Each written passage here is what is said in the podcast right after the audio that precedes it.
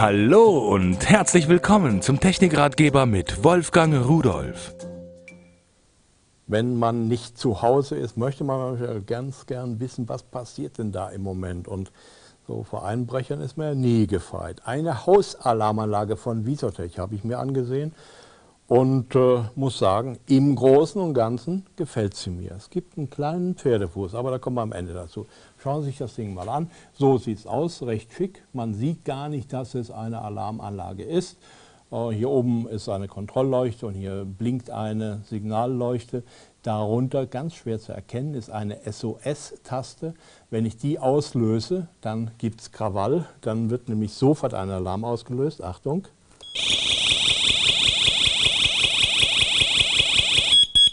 Und mit der mitgelieferten Fernbedienung, es werden übrigens zwei dieser Fernbedienungen mitgeliefert, äh, kann ich dann den Alarm, wenn ich in der Nähe bin, wieder ausschalten. So, äh, nur wenn die allein so vor sich hin blökt, dann bringt das noch nicht viel. Deswegen hat diese Alarmanlage, die zentrale, muss ich schon sagen, hier hinten auch noch Anschlüsse. Hier unten ist einmal ein versenkter Einschalter, dann hier oben einen Connect-Button, da kann man externe Sensoren anschließen. Und hier drüber ist der Slot für ein SIM. Wenn man hier ein SIM reinsteckt und nur dann macht es Sinn, dann kann man in der Anlage bis zu fünf Rufnummern speichern, die bei Alarmierung nacheinander angerufen werden die Sensoren, die zur Alarmauslösung äh, notwendig sind. Davon werden zwei mitgeliefert. Einmal rechts im Bild ein äh, Infrarot-Bewegungsmelder, der 110 Grad Öffnungswinkel hat und äh, auf Batterie läuft. Und dann hier einen solchen Tür-Fenster-Sensor.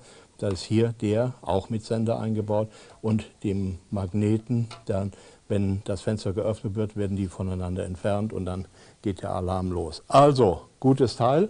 Anleitung ist auch gut gemacht, auch schön bebildert.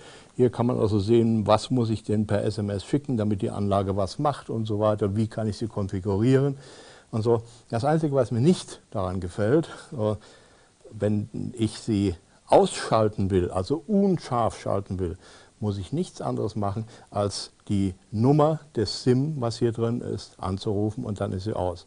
Also wenn zufällig jemand, und Fehlverbindungen haben wir ja immer wieder, mal diese Nummer anruft, ist die Anlage aus und ich weiß es gar nicht. Da müsste man sicherlich bei der nächsten Version nachdenken und sagen, da muss bestimmt noch ein Code oder sowas mitgeliefert werden, denn das ist ja nun sicherheitsrelevant. Musik